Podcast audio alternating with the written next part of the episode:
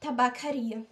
Não sou nada, nunca serei nada, não posso querer ser nada. A parte disso, tenho em mim todos os sonhos do mundo. Janelas do meu quarto, do meu quarto de um dos milhões do mundo que ninguém sabe quem é. E se soubessem quem é, o que saberiam? Hoje estou vencido como se soubesse a verdade. Hoje estou lúcido como se estivesse para morrer. E se não tivesse mais irmandade com as coisas. Falhei em tudo. Como não fiz propósito nenhum, talvez tudo fosse nada.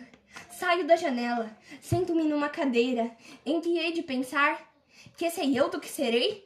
Eu que não sei o que sou, ser o que penso, mas penso em tanta coisa. É que há tantos que pensam ser a mesma coisa que não pode haver tantos. Gênio, neste momento cem mil cérebros se conceberam em sonhos gênios como eu. E a história não marcará? Quem sabe? Nenhum, nem haverá senão estrume de tantas conquistas futuras. Não, não creio em mim. Em todos os manicômios há doidos malucos com tantas certezas. Eu, que não tenho nenhuma certeza, sou mais certo ou menos certo? Não, nem em mim.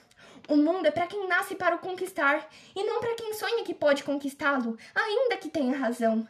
Tenho sonhado mais que o que Napoleão fez. Tenho apertado o peito hipotético mais humanidades do que Cristo. Tenho feito filosofias em segredos que nem Kant escreveu. Mas sou, e talvez sempre serei o da mansarda. Ainda que não more nela, serei sempre o que não nasceu para isso. Serei sempre o que só tinha qualidades. Serei sempre o que esperou que lhe abrissem a porta do pé de uma parede sem porta. Vivi, estudei, amei e até criei. E hoje não há mendigo que eu não inveje só por não ser eu. Olho cada um dos andrajos e as chagas e as mentiras e penso: talvez nunca vivestes, nem estudasses, nem amasses, nem crescestes. Por isso, é possível fazer a realidade de tudo isso sem fazer nada disso. Talvez tenhas existido apenas como um lagarto a quem cortam o rabo.